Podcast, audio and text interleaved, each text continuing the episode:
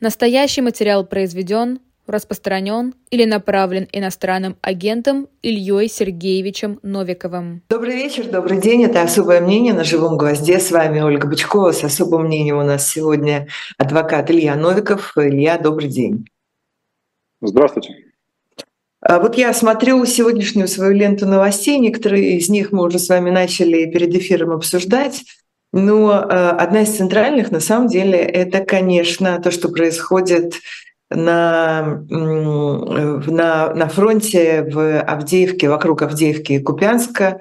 Э, и сейчас просто вся лента переполнена с вчерашнего дня сообщениями о том, что украинские войска сдерживают российское наступление в этом месте и одновременно закрепляются на левобережной части Херсонской области. Одновременно разные комментаторы пишут о тех эм, невероятных ресурсах, которые Россия бросает э, на вот это вот сдерживание, э, вернее, на эту попытку наступления э, в этой точке и человеческих, и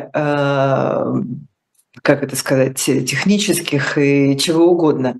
Как, как вы можете объяснить людям, которые не очень может быть, э, вовлечены э, точно э, в эту тему, чем с точки зрения стратегии, может быть, тактики объясняется вот такое вот упорство? Ольга, я никак это не могу объяснить и не буду это объяснять, потому что я не хочу превращаться в штатского, который корчит из себя военного эксперта и делает вид, что он понимает в этом больше, чем его слушатель. Вообще люди, которые вам пытаются вот из такой позиции что-то объяснять, это шарлатаны, и не нужно их слушать. Даже если это объясняется очень уверенным видом, очень таким а, глубоким голосом, а, проникновенно глядя вам в глаза, ну, ну нет, это, это все шарлатанство. Никто вам ничего вразумительного по этому поводу сказать не может. Я, я тем более. Ага, хорошо, тогда спрошу по-другому, как человек, который находится в Киеве. Вы же все равно следите за тем, что происходит на фронте. Все равно ну, так. Да. Вы было, бы, было бы странно, если бы нет. И я тоже за ними слежу, безусловно. Тут без этого никак не обойдешься. А, как, э, как э, в Украине э, видят сейчас развитие этой ситуации? Потому что кажется, что она как-то заморозилась, вот две стороны встали, два войска встали друг против друга. Ну, это расстояние большое и войско большое, разумеется, но тем не менее. И вот такие вот новости, что вдруг происходит что-то, например, в Авдеевке, они выглядят э, немного неожиданными, потому что кажется, что э, все застопорилось и ничего не происходит. Как это выглядит э, из Киева? Никому не кажется, что все застопорилось и ничего не происходит. Люди гибнут и получают ранения ежедневно, каждый день этой проклятой войны. И просто я сейчас не говорю о, правилах, о законах войны, но я сейчас говорю о законах медийных, которые вам ближе и, и мне, наверное, понятнее. А, человеку все равно, да, я не знаю, ну, опять же, мне, мне странно об этом говорить, но вообще все равно, где, где в тебя попала пуля или где в тебя попал осколок, под Авдеевкой или в каком-то другом месте. Это правда. Но, но, но, э, поскольку медиа нужно как-то сообщать людям о будущей войне, э, со времен вот тех старых войн, когда все это было еще не в интернете, а в газетах. А, один из самых простых способов объяснить людям, что где-то происходит что-то важное, это повторять раз за разом название места. Это не значит, что там не происходит ничего важного, это значит, что вы не можете э, вашей аудитории, которая готова на вас бросить какой-то короткий взгляд на заголовок, если он ее не заинтересовал, пойти дальше. Или там послушать первые несколько минут вашего видео, если они вас не зацепили, тоже переключиться на что-то другое. Вы не можете ползти по всей этой карте, все эти тысячи километров и говорить, что вот в этом месте происходит то-то, вот в этом месте происходит то-то. Вы неизбежно цепляетесь за какие-то заголовки, какие-то места, которые уже люди успели выучить. Вот э, я не могу вам ответственно сказать, или даже не ответственно, хоть как-то могу вам сказать, что то, что происходит в Авдеевке, важнее, чем то, что происходит на левом берегу Днепра на Херсонщине, потому что вот, вот и вот. Мы с этого начали, я это не умею и, и, не буду пытаться изображать, что я это умею. А, сейчас на всем фронте, во всех местах происходит ад. Там ад был все это время, но сейчас там ледяной ад. То есть если вы можете себе представить, как вы сидите в дырке в земле мерзлой, и по вам постоянно стреляют, то даже если бы не стреляли по вам постоянно, то просто в ней сидеть в этой дырке днями и, и неделями. И э, не имея возможности поспать нормально, поесть нормально, да, вот как-то вот просто там сидеть. Я этого не могу себе представить, и вы себе не можете представить. И наши слушатели тоже это не, может представить, не могут себе представить. А тут предлагается как-то еще обсудить, что же такое важное происходит в Авдеевке. Там гибнут люди. Вот что там происходит. Угу. А вот тут вот были новости про то, что Владимир Зеленский заявил, что готов обсуждать мирный план, ну, так возьмем это в кавычки, конечно, мирный план Дональда Трампа. А, если Трамп, например, хочет, то он готов с ним встретиться. Это он сказал в интервью Fox News и предлож... обсудить его предложение по перемирию между Россией и Украиной. Но мы знаем, что, что перемирие Дональда Трампа — это отдать э, Донбасс и юго-восточную вот эту всю захваченную часть э, от Украины э, России. Эм, зачем, зачем он это говорит, Зеленский, когда понятно, Кто говорит, что... Зеленский или Трамп? Да. Нет, а, ну... нет, я не буду объяснять, зачем Зеленский что-то говорит, это было бы странно. А, у Трампа нет никакого плана перемирия. А, Трамп – это человек, который хочет высадить из Белого дома э, Байдена, и он будет критиковать и критикует активно все, что делает Байден. Если Байден был против помощи Украине, то Трамп был бы за. Поскольку Байден за, то Трамп против. И я совершенно не знаю, как это все будет развиваться, и никто не знает, да, если какой-то человек мог бы сейчас за год предсказать, как пройдут эти выборы в следующем году, и что там перед ним будет. Э, ну, наверное, там, да, если у вас тысяча экспертов, то кто-то из них, кто сейчас что-то говорит, окажется прав просто по статистике. Ну, по, да, по принципу вот этих остановившихся часов. Да, да, рано или поздно профессор Соловей окажется прав, э, если, если он доживет э, хотя бы за неделю до того, как умрет Путин, да, то окажется, что профессор Соловей за неделю предсказал, что Путин умрет. Но не надо быть профессором Соловьевым. А, поэтому никакого мирного плана у Трампа нет. У Трампа есть вот просто план борьбы с Байденом. У него нет плана ни, ни перемирия в Украине, ни борьбы с Путиным, ни помощи Путину. У него есть э, только, только его планы, связанные с Байденом. А, понимаете, Украине мира никто не предлагает. Хотя разговоры, а, да, было бы здорово иметь какой-то мир, было бы здорово иметь какую-то передышку, но все понимают, что этого никто не предлагает и не предложит. Все разговоры про перемирие какое-то, в варианте, что давайте вы перестаньте стрелять по Путину там, где его войска находятся вот прямо сейчас, они начались э, чуть ли не с апреля прошлого года. Вот как русские вынуждены были отойти от Киева, так пошли разговоры про давайте перемирие на базе, где кто стоит, там и находится. И тогда было понятно, и сейчас не менее понятно, что э, это не план мира. Это план дать нам спокойно подготовиться, перевести дух, чтобы вас убить со, второй попытки. И вопрос не в том, кто этого мира хочет или не хочет, и там, что сказал Зеленский. Вопрос только в том, если у украинского общества, украинского государства, украинской армии сейчас ресурс а, продолжать воевать так, как они это делали предыдущие два года. Или его нет, или он закончился. Потому что э, можно, конечно, надеяться, что из, из этого прекращения огня, мы можем называть это так, за неимением лучшего слова, это не будет никакой прочный мир, это не будет никакой там первый шаг на пути к чему-то, это может быть просто декларированное состояние, когда стороны друг по другу не стреляют. Прекрасно мы понимаем, что это будет нарушаться с российской, российской стороны 100%. А вот э, настолько ли э, удалось Путину через своих агентов влияния в Европе подорвать поддержку Украины, чтобы Украина была вынуждена отдать? Или нет? Или все-таки, все-таки еще нет? Вот это важно. А кто и что сказал, ну, ей-богу, не так важно. Если да, бы была какая-то возможность, если была какая-то возможность получить передышку, потому что мы очень сильно нуждаемся, а, но такую, чтобы мы могли воспользоваться, а не Путин против нас, я думаю, что это давно было бы сделано. Но такой возможности не было тогда, в 2022 году, и все еще нет сейчас.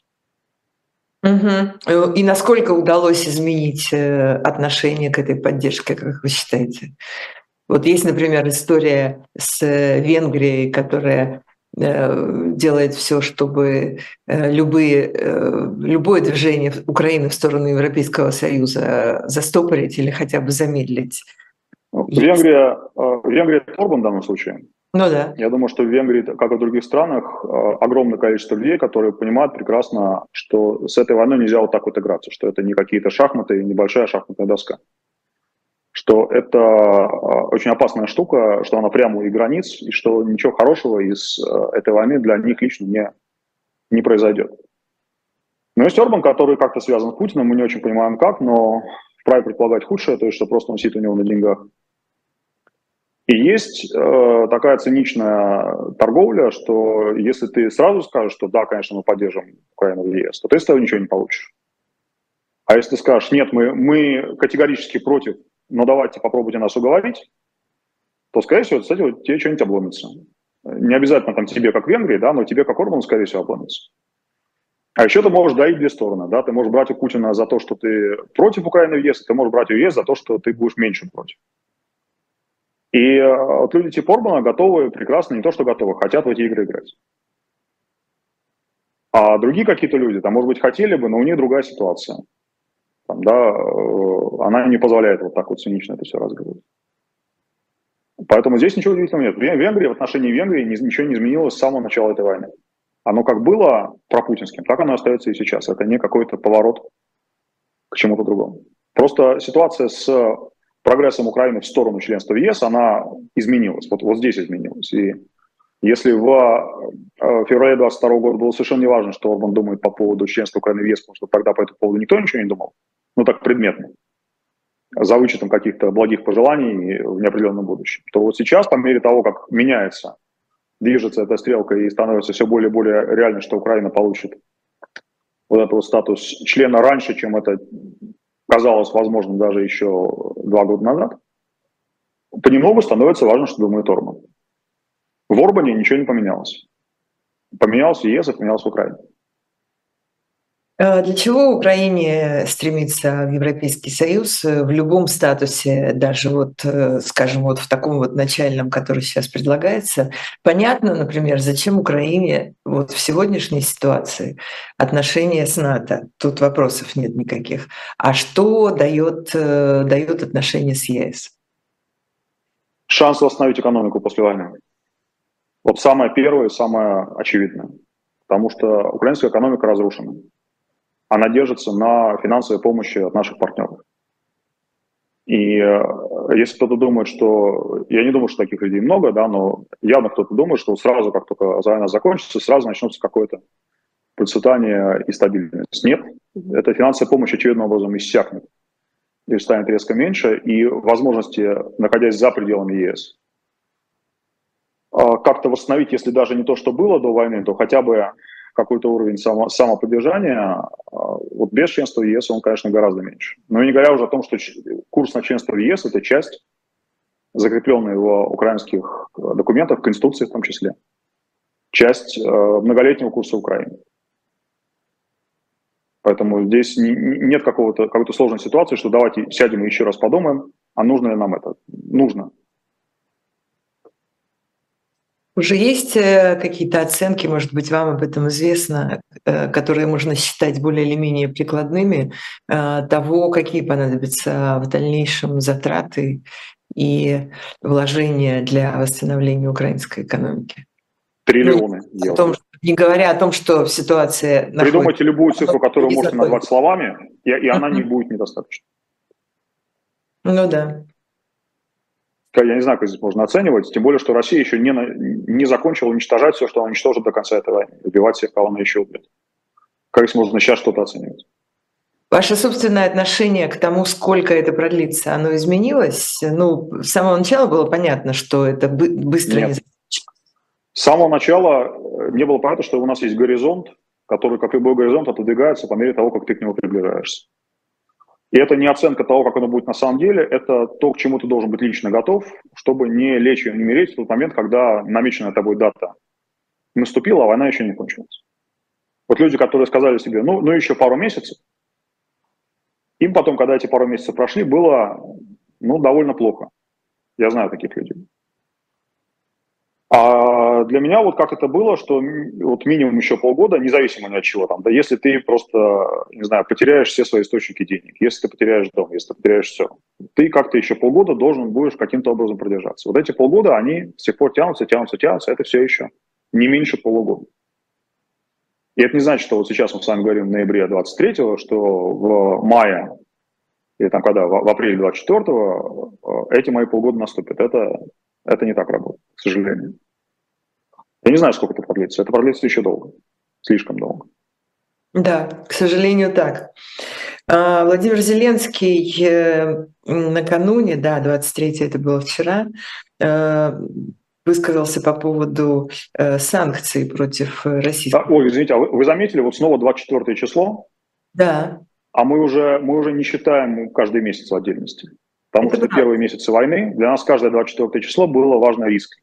Да. Что мы продержались еще месяц, и нас все еще не убили, мы все еще живы. А сейчас вот как-то мы начали этот разговор, я, вот я только сейчас заметил, что это так. Да, я вообще... Это тоже, наверное, говорит об изменении. Пока вы не сказали, это правда. Это, это только говорит о том, что мы внутри все понимаем, что это, что это давно длится. Что счет уже не на месяцы, что счет уже на год, и он будет на год.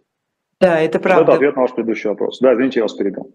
Да, вы правы, это, это точное э, замечание. Так вот, э, президент Владимир Зеленский вчера сказал, что украинские спецслужбы продолжат работу над э, санкциями против России, и Украина своими санкциями дополняет международные санкционные механизмы. А, объясните, пожалуйста, более подробно, и вот тут вот наверняка вы являетесь э, большим экспертом, чем в военных вопросах, как это действительно работает. Вот он подписал указы, как он сказал, о более чем 300 юридических и 150 с лишним физических лицах государства-террориста.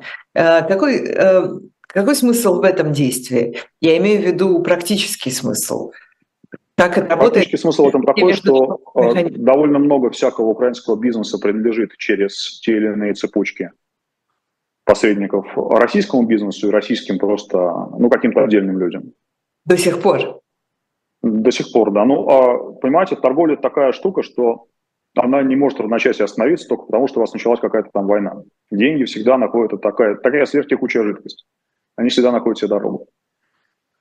И а, в теории, по крайней мере, да, как это должно работать. Это работает так, что украинское государство понимает, что какая-то украинская компания, а ее конечным бенефициаром является кто-то российский, структура ли или конкретный человек. И Эту компанию берут, что называется, в оборот. То есть ее передают в управление государственному агентству, счета арестовывают.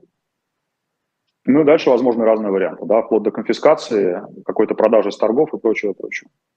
На практике, конечно, все это бывает очень по-разному, а, поскольку уже прошло много времени, уже там люди с первых дней самых думают, что такая ситуация с ними может случиться, кто-то кто просто бросил свои активы с, в соответствии с украинской поговоркой «сгорел сарай, гори хата». Есть такая у нас поговорка.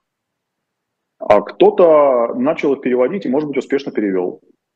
То есть я не могу вам сказать, я не смотрел эти списки очередные, я не могу вам сказать, что поручиться, что там нет пустышек. То есть компания, которая, ну, теоретически, она действующая украинская компания, там что-то, может быть, происходит, она как-то связана с Россией, но там уже ничего нет, это уже голая такая скорлупа. А, поэтому я могу объяснить, как это в теории работает и как это может выглядеть, если у вас вдруг есть какой-то бизнес в Украине, что это может случиться с вами. Объясните. Но, я не этого но эффективно, за эффективность этого я не поручусь. Я этим лично не занимался никогда. А, ну, ну вот это вот такая, это, понимаете, это еще такой лайт-вариант, да, потому что по опыту войн 20 века там были всякие интернирования, когда независимо от того, что ты, может быть, там муж или жена гражданина Германии, да, подданного Германии. Вот у тебя Первая мировая война началась, тебя интернируют в каком-то лагере, похожем на лагерь военнопленных, хотя ты ничего плохого не сделал. Но сейчас нравы более-менее смягчились, но сейчас имеет вот такой экономических санкций. Но, опять же, я, мне, мне странно защищать, а, защищать политику, защищать курс президента Зеленского, тем более перед российской аудиторией. Вы вполне можете позвать какого-нибудь Михаила подалека, а, и он вам все это объяснит гораздо более как с большим правом, чем я. ну да, понимаю. А, то есть, э, если, если говорить э, совсем упрощенно, просто Украина как бы на своей стороне находит, э, раскапывает эти компании и находит да? эти имена. Да, и... здесь, здесь все понятно. Идея за этим стоит вполне прозрачно. Да, посредством санкций как бы э, делает вот это все прозрачно, всю эту историю. Ну, а, не должен, нет, санкции – это уже предметный разговор, да, это, это не про, не про прозрачность, а пере, про перехват государственного контроля за той или иной корпорацией. Это уже серьезно. Угу. Что, неужели осталось? Прозрачность – это скорее по, по, ваш, по вашей части, по журналистской. Это вы можете что-то такое раскопать и обратить внимание государства. И вам за это даже, по-моему, сейчас существует порядок. А вот за это я уже не поручусь, потому что я давно не отслеживал эту тему. Но есть порядок получения награды, если вы покажете а, украинскому агентству по по-моему, агентство по запобеганию, то есть по, по, как называется, по предотвращению коррупции было профильным а, агентством, которое, которому вы можете сообщить про каких-то российских э, деятелей, которые уже есть не в списках, что им принадлежит какое-то добро, вот, пожалуйста, обратите там внимание, и вам за это перепадет какая-то премия, если вы были тем самым whistleбловером, который об этом сказал. Но я не думаю, что там каждый, каждый, каждый первый ваш слушатель там знает, что у какого-нибудь, не знаю, Патрушева есть какой-нибудь, не знаю, домик в Карпатах, и что он может, может прямо из этого извлечь какую-то для себя пользу. Это скорее вот такой заметка апропо. Да, интересно, кто э, теоретически будет э, активнее преследовать гипотетического Патрушева или там назовите его как угодно, э, за гипотетический условный домик в Карпатах или долю в каком-нибудь э, украинском бизнесе, да, интересно, э, российские власти или украинские власти? Вот просто... Нет, российские власти не будут точно. У них есть понятие для своих, что ты можешь иметь любое, любое добро, где хочешь. Ты свой, а, а собственно, главное, главный смысл для друзей Путина, существования режима Путина, это то, что ты можешь иметь очень много всякого добра, где угодно, тебе за это ничего не будет. Поэтому за Патрушева, если волнуетесь, не волнуйтесь, у него все будет хорошо. Я до точно... поры до времени, да. Сейчас ну... в, ближайшее, в ближайшее время точно будет. Ага. Нет, я как-то не могу сказать, чтобы я прям сильно переживала, да. Но вот есть э, другая история, э, которая вызывает э, прямо, не знаю, у меня, у меня это вызывает прямо очень сильные эмоции, и даже не могу найти не могу даже найти э, такое нормальное, как бы корректное слово для их обозначения. Сейчас объясню вам, о чем идет речь. Э, Сергей Миронов, лидер партии «Справедливая Россия», и его жена Инна Варламова, которая работает в аппарате Госдумы, удочерили э, маленькую девочку, которую они взяли в Херсоне из детского дома. И украинские медиа пишут, конечно, о том, что они ее фактически похитили из оккупированного города 10 а, месяцев и взяли оттуда еще двухлетнего, а, двухлетнего мальчика и перевезли в Москву.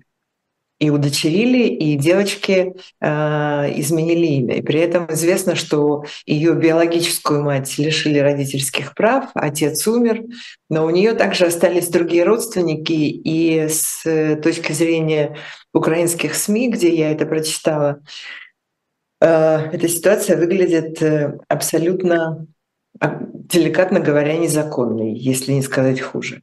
Э, как вы можете это прокомментировать как юрист? Я могу долго комментировать. Давайте начнем с того, что разговор о Сергее Миронове должен начинаться с того, что он сам эту историю отрицает, так, между прочим.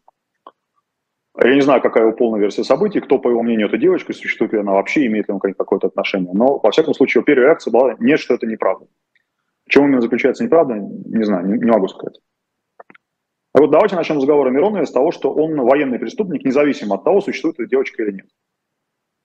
Он является важным винтиком, пусть маленьким по сравнению с людьми, которые действительно что-то решают, но тем не менее винтиком, который, если не он, то кто-то другой должен был бы быть на этом месте, чтобы в России могла быть такая власть, которая там есть, такой Путин, и э, чтобы эта война могла начаться и идти, как она идет. Нужен человек, который будет в, э, в Думе изображать главу одной из партий, которые вместе составляют совершенно неотличимые друг от друга части большой единой России. А что там называется несправедливой или какая-то еще другая Россия, это совершенно не важно.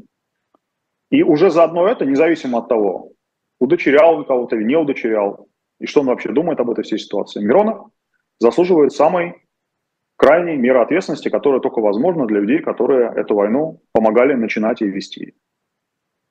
Поэтому, э, если девочки на самом деле нет, это Миронову, с моей точки зрения, никак совершенно не помогает. Ему уже дальше, вот, вот он уже сделал все, что от него зависело, чтобы быть в первых рядах тех, кто будет отвечать за эту войну. Теперь давайте представим себе, что девочка есть, что ситуация действительно описывается так, как она есть. А вы же помните, наша аудитория помнит, что та причина, по которой Путин сейчас вынужден на всяких двадцатых и прочих встречах говорить по скайпу, вместо того, чтобы поехать и лично там улыбаться и, и пожать руки всем этим э, лидерам, которые все еще готовы ему улыбаться. Вот та причина, по которой с ними говорит по скайпу, это то, что на него выписан ордер тем самым международным пресловутым уголовным судом в Гааге. А ордер на него выписан не за то, что он начал э, вот эту вот войну, да, и не за то, что он вообще плохой человек, в принципе, за то, что он кого-то убивал или приказывал убивать, а за то, что он э, был причастен к организации трафика украинских детей в Россию с оккупированных территорий. И э, при том, что этот самый Международный уголовный суд это такая очень консервативная организация, они боятся как-то кашлянуть избыточно, чтобы их не обвинили в том, что они это делают не просто так, а, а с какой-то политической мотивацией.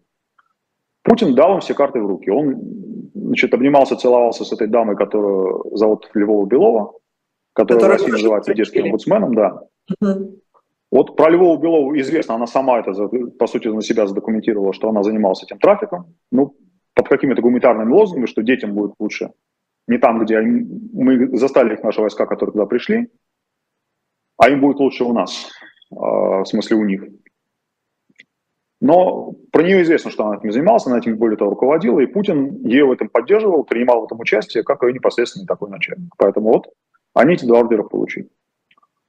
А само по себе, сам по себе трафик детей в том виде, как его организовала Россия, является военным преступлением. Это не, не моя фантазия, это не какая-то интерпретация, это просто записано черным по белому печатным словом. А, соответственно, вопрос по Миронову заключается в том, мы должны рассматривать его, если эта история с девочкой соответствует действительности, как часть вот этого трафика или как-то иначе. Я сейчас совершенно не, не хочу становиться в позицию его защитника и как-то приводить доводы в его поддержку, но давайте просто от противного сыграем. Помните, а, или не помните, не знаю, а, вот всю эту серию человеческих драм и трагедий, когда во времена аргентинской хунты, я думаю, что это было и в других местах, где были разные хунты, в Испании, там где-нибудь еще. Но вот про Аргентину это просто стало таким мейнстримом. Это просто, эта история оказалась очень хорошо освещенной исследованием. Во времена аргентинской хунты, когда людей, которых уничтожали, но самый известный формат это просто возили на вертолетах в океан и сбрасывали. Кого-то просто расстреливали, кого-то с кем-то поступали как-то иначе. Ну, в общем, а, люди, а, которые пропадали, у них оставались дети, и детей усыновляли какие-то государственные люди. Ну, вот живет семейная пара. Там он чиновник, она его жена, детей у них нет. А тут как удачно. Взяли, расстреляли оппозиционера, или он куда-то пропал, вместе со своей семьей остались маленькие дети. Давайте установим. Установили. И вот такие случаи, они, э, их счет идет на сотни, может быть, на тысячи. Я, там, может, просто не очень хорошо этого актора знаю, но просто... Это очень известный сюжет. Он просто вот, мега известен. Его очень легко найти. И вы знаете, наверное, многие из этих людей, которые так поступали, этих детей своих приемных действительно любили искренне не использовали как какую-то такую внешнюю ширму, не, э, не только делали вид, что они какие-то там хорошие католики, и вот они заботятся о чужих детях. Нет, они действительно устанавливали по-настоящему любви. И очень может быть, что кому-то из этих детей действительно с приемными родителями их детство, да, их вообще в целом жизнь оказалась более счастливой, чем она была бы с их настоящими родителями. Но только ничто из этого не оправдывает вот эти, эти действия, да, не оправдывает этих людей.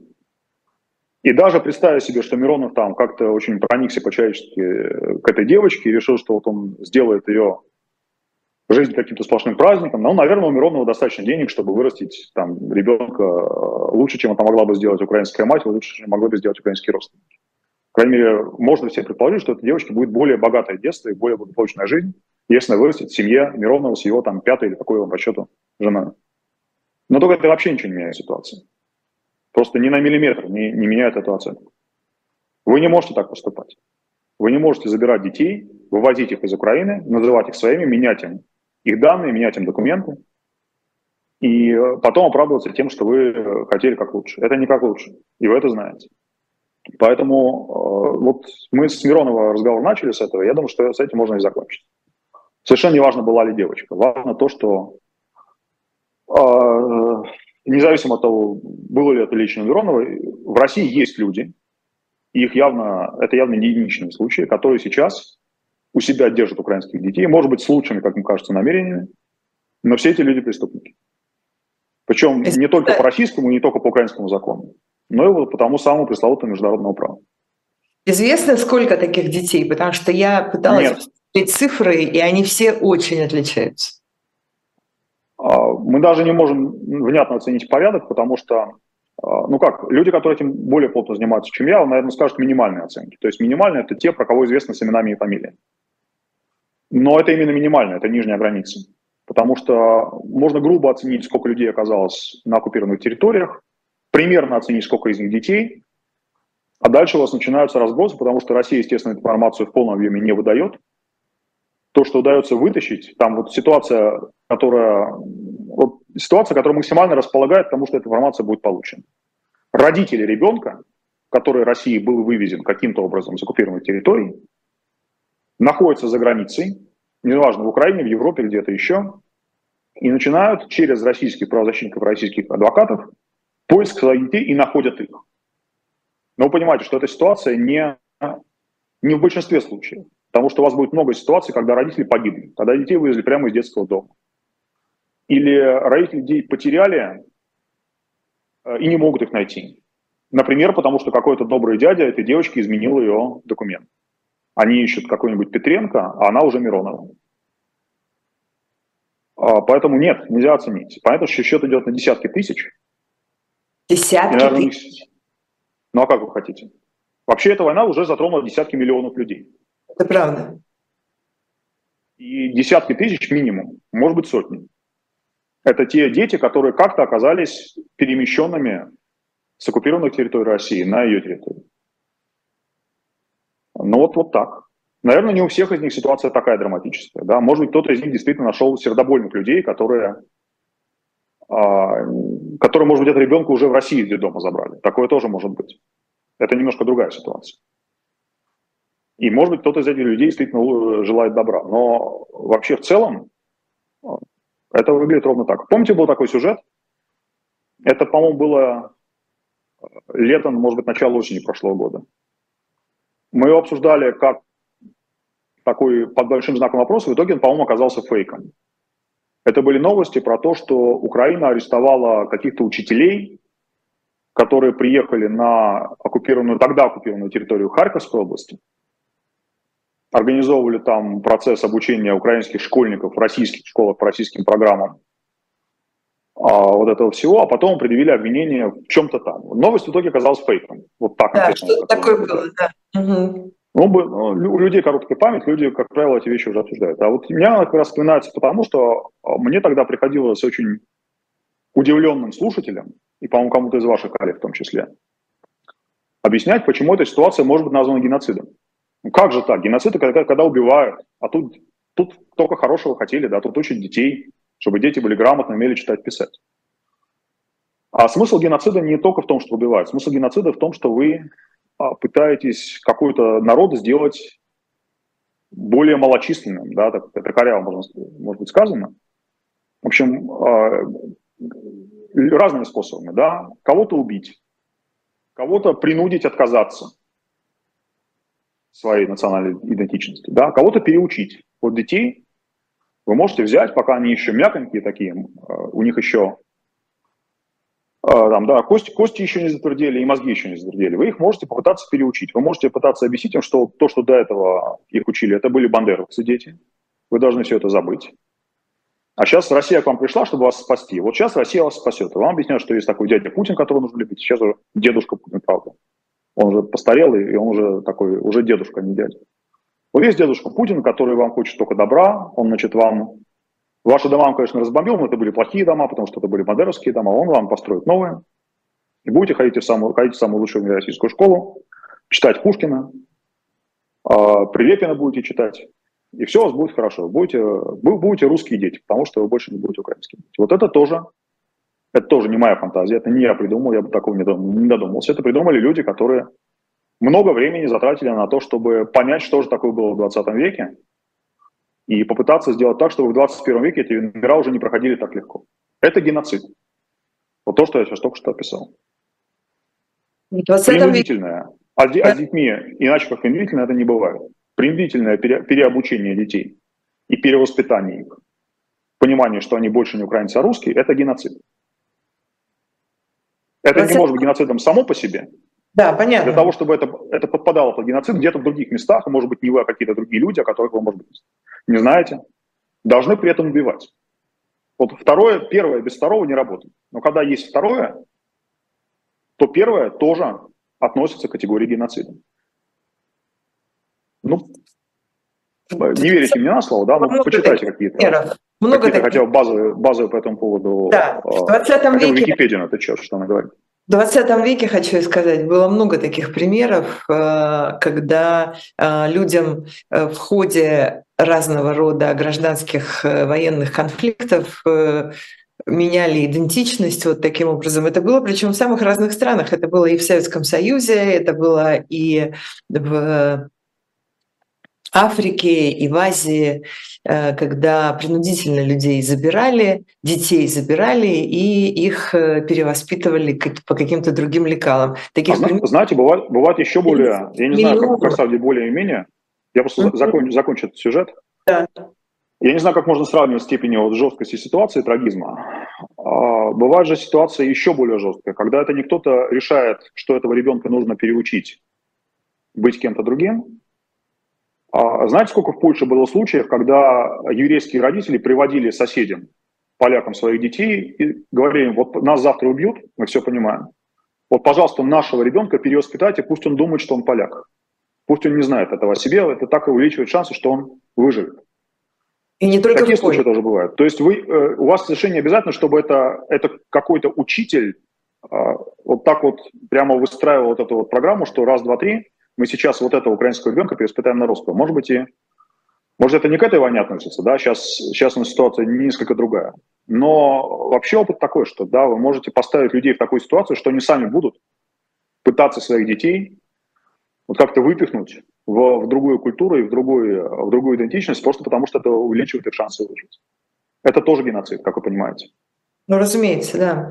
А давайте мы сейчас сделаем одну очень маленькую паузу. Я должна напомнить э, нашим слушателям и зрителям, что есть хорошего у нас тут на «Живом гвозде» и рассказать о, об очередной книжке, которую можно купить на сайте Shop Дилетант Медиа. Буквально на минуту-другую прервемся, потом у меня есть еще для вас несколько вопросов и сюжетов. Так, а, Генри Киссинджера, а, которую, которую предлагает предлагает э, сайт Shop Дилетант Медиа.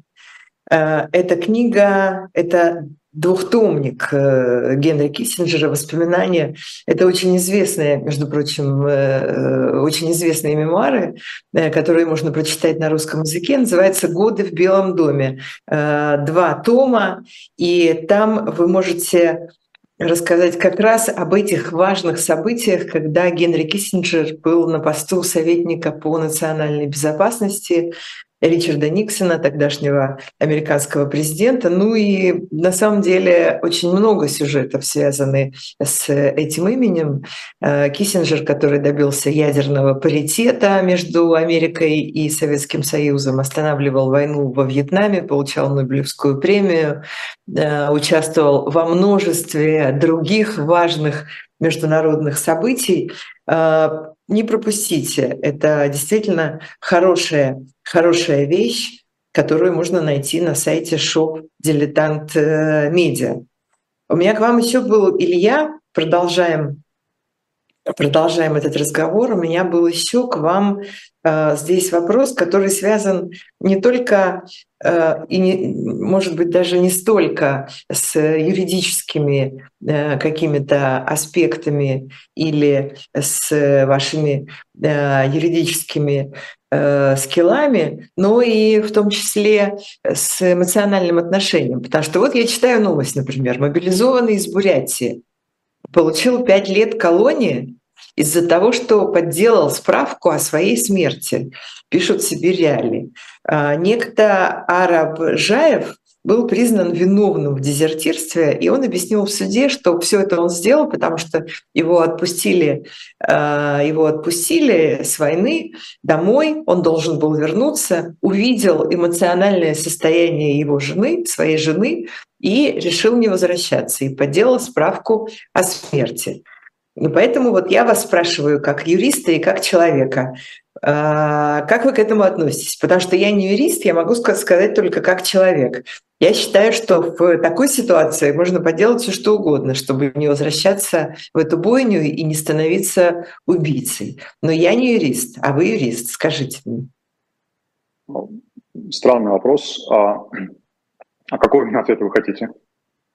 Как подделать справки так, чтобы нельзя было поймать или что? Или Нет, я думаю, советы, что консультации? кому надо, справиться с этим без наших советов. Ну, как видите, не справился.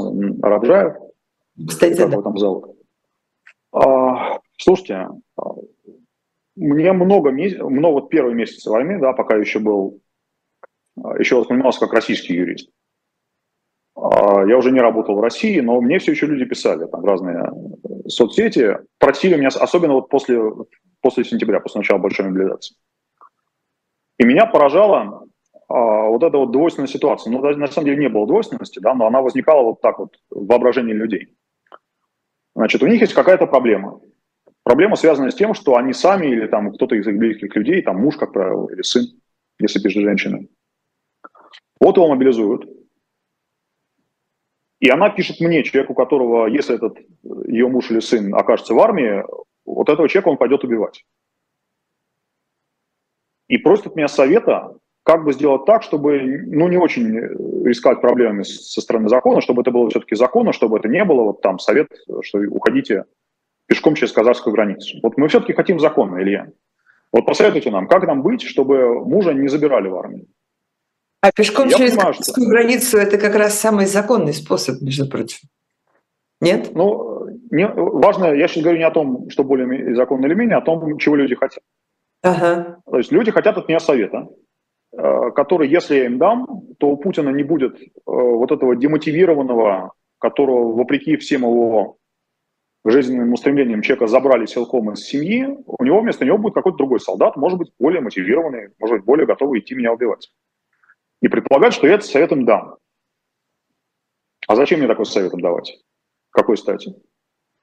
А, вот все эти разговоры о том, а, что позволительно, непозволительно, они как-то как все из мирного времени. Война – это очень жесткая штука. А, Твое неправильное решение, причем люди очень часто сбиваются на разговоры виновен, не виновен, вот такой вот категории, моральная категория. А вот вы виноваты в том, что вы это сделали, а виноваты в том, что вы того не сделали. Нет, это не так работает. Ты можешь быть ни в чем виноват, ты можешь быть очень хорошим человеком, ты можешь желать только хорошего, но ты принял неправильное решение, и оно кончается тем, что тебя убили, твою семью разорили, твой дом взорвали. Причем это работает по обе стороны границы, как по обе стороны линии фронта даже, да, границу сейчас уже не вспоминаем. А, нет никакого рецепта, как жить долго и счастливо во время войны. Ни юридического, ни практического. Ну, практически простой. Можете уехать, есть у вас такой способ. Уезжайте. Не можете? Ну, сидите, надейтесь, скрестив пальцы, что вас пронесет. Бог милует. Да, вот как эти девочки из Инстаграма, которые за деньги объясняли, что один чипс из пачки чипсов это очень мало, это всего лишь один процент. Ну, в принципе, очень цинично, да, но верно, по сути. Ну, надейтесь, что вы попадете в 99, а не в этот один. Потому что если вы попадете в этот один, вас уже, вам уже ничто не поможет. Вы уже а, будете прямым кандидатом на тот свет. Но вас уже но, съели, как тот чипс, да. Да, вас уже съели, но у вас, у вас нет хороших способов. Война – это не время, когда есть хорошие способы как-то жить и, и быть счастливым. Нет такого просто. А, а с точки зрения моральной, ну да, если, если человек а, не просто там каким-то своим, может быть, примитивным шкурным соображением, если у него есть внятное этическое понимание, что нельзя убивать за Путина, любые способы, которыми он сделает так, чтобы его не послали убивать за Путина, хороши. Да, многие из них незаконны. И что? Что там плохого? Ну, даже если у него просто есть э, внятное этическое представление о том, что нельзя убивать за просто так, за Путина, не за Путина, а вот просто так, потому что, ну, как бы на тебя никто не напал. Мне кажется, этого уже вполне достаточно. И не обязательно даже ждать от людей вот очень общем, внятно. Давайте резюмируем просто, да, давайте просто не втягивать разговор о праве и законе вот в, эту, в, эту, в этот разговор. Ага. Не будем делать его частью. Хорошо. Любой, да. любой, кто не стреляет, лучше, чем тот, кто нас стреляет. Это правда. Закон это делает с точки зрения России или незаконно, ей-богу, мне не интересно. Ни как юриста, ни как человека. Угу. А, кстати, о том, э, кто в кого стреляет, э, все-таки тут спрашивают люди, что происходит в э, деле, возбужденном лично против вас, а государение в форме перехода на сторону противника, о чем рассказывала ФСБ. Я не знаю, что там происходит, я как-то не интересовался до сих пор этой историей. Ну, как-то вы... Знаете, что такой, это такой формат, формат спортивной охоты, да? А, это все очень важно, если вас уже поймали в России, и значит, для вас просто принципиальный вопрос, вас посадят на 14 лет или только на 8. И это совершенно не принципиально, если вы находитесь вне их досягаемости, э, и вами только закрывают какую-то свою статистику. Ну, пусть закрывают, не жалко. То есть с тех пор, как... Мне, мне было очень комфортно, да, в отличие от людей, которые, э, которые действительно обвиняют в том же самом, которым приходилось уже после начала войны пробираться как-то, что такое придумать, чтобы вот как-то все-таки перейти на сторону врага. А я был на стороне врага в тот момент, когда, это, когда по этому врагу начали прилетать российские ракеты. Я проснулся утром 24 февраля а, от, от звуков работы ПВО. Я уже был в Киеве, мне нужно было переходить куда-то ногами. Меня эта война уже застала на стороне врага, на стороне противника. Это вообще ничего не меняет с точки зрения э, моего уголовного дела, но там мне, мне было проще технически, да, физически. То есть это объявили они где-то несколько недель назад, да? Месяц назад, да. Примерно, ну, пол, полтора уже месяца, это было начало октября. А вы об этом узнали только из СМИ? Из новостей. Или... Прислали, может быть, какие-нибудь... Я, я о том, что я иностранный агент в России, узнал из, из просьбы кого-то из ваших коллег это прокомментировать. И о том, что у меня было первое уголовное дело, и меня вывели в розыск, узнал тоже из, из такого же вот обращения. Да, и об этом тоже. Мне тоже позвонил утром кто-то из, я уже не помню, какого медиа, и спросил, что я об этом думаю. Я об этом ну, все еще ничего не думаю. Я вот наслаждаюсь безнаказанностью и могу вот так вот пренебрежительно э, относиться к как там вот было такое советское клише, помните? А, там какие-то всякие буржуазные или какие-то другие капиталистические, в общем, молодчики, похваляющиеся своей безнаказанностью. Вот я такой молодчик, похваляющийся своей безнаказанностью. Слушайте, ну у вас... Государственный изменник, да, иностранный агент, преступник, все это в одном флаконе. Это, это, это если, я правильно, если я правильно использую этот термин, потому что я не то чтобы большой картежник и сильно в этом разбираюсь, но, по-моему, это называется флеш-рояль, нет? Когда вот... Флеш-рояль там, флеш-рояль там нужно, нет, это нужно как-то думчивее собирать, это там нужно еще, еще всякие нежелательные организации. В общем, есть много всяких интересных статусов, и далеко не просто собрать все в одном, в одном человеке.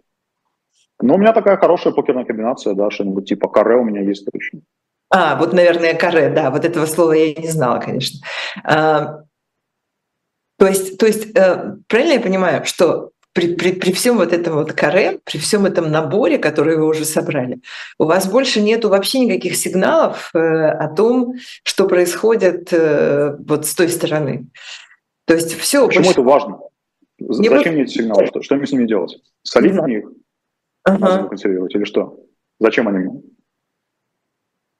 Ну, то есть это действительно, в общем, является доказательством, ну, таким, как бы, может быть, косвенным свидетельством того, что все это делается больше для э, какой-нибудь остраски и какой-то галочки в чьих-то документах, а не ради чего-нибудь более осмысленного. Мне, мне не интересны мотивы этих людей. А, я не знаю, кого можно так сильно напугать новостями о том, что вот конкретно на меня завели целое дело о целой госизмене, и кого это от чего-то остановит. Еще раз, э, формат спортивной охоты, он очень сильно такой, ну, в смысле заочных всех этих преследований. Он очень, с очень большим понижающим коэффициентом работает для, для любых целей, которые у вас только есть.